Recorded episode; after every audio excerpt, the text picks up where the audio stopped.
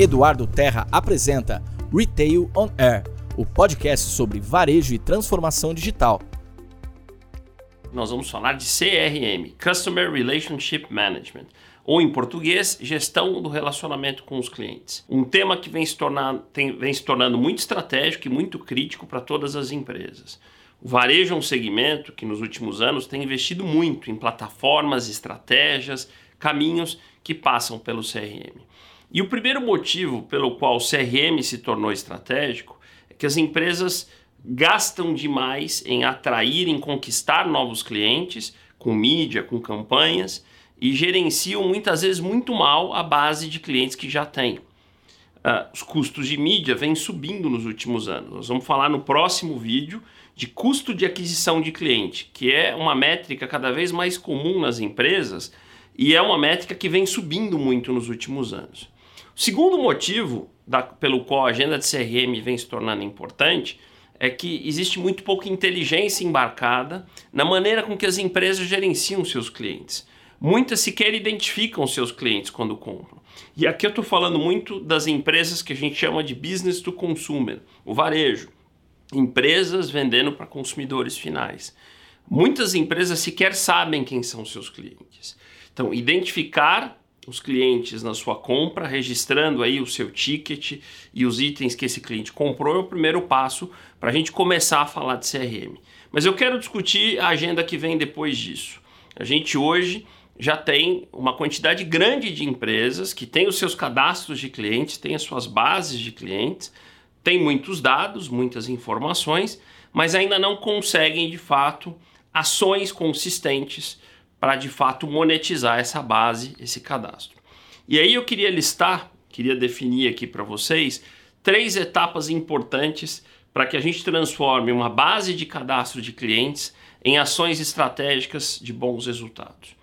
O primeiro é o que eu vou chamar de motor, que aí sim são os sistemas, as plataformas, softwares que vão tratar todos aqueles dados de cadastro, relacionar com tickets de compra e daí trazer inteligência, trazer informação.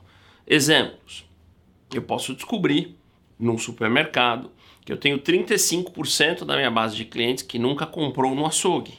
Eu posso descobrir na minha farmácia que 40% dos meus clientes nunca compraram um item de perfumaria. Então, o motor vai trazer aquilo que eu estou chamando de inteligência.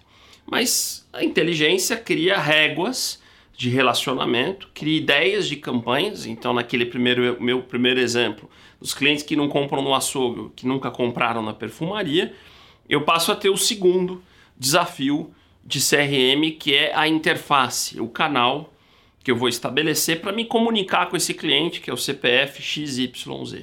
A gente começa essa agenda com a mala direta, depois para o e-mail marketing, o SMS, e hoje existe um desafio existe uma confusão, existe canais confusos na maneira de se falar com o cliente. Eu diria que esse segundo tema é o grande desafio, por exemplo, das grandes empresas de varejo, que têm já as suas réguas de relacionamento definidas, suas campanhas, mas que muitas vezes essa campanha não chega no cliente certo.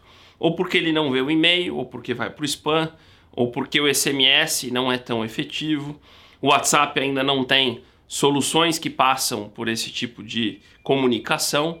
O que a gente tem visto hoje mais moderno são os pushes.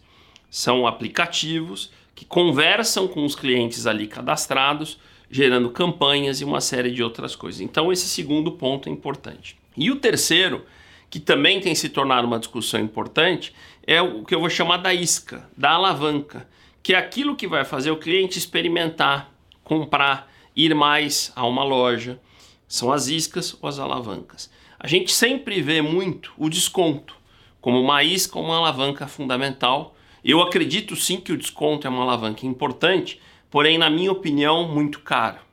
E o desconto tem um problema. Ele raramente é contabilizado de forma correta pelas empresas. Vou dar um segundo exemplo.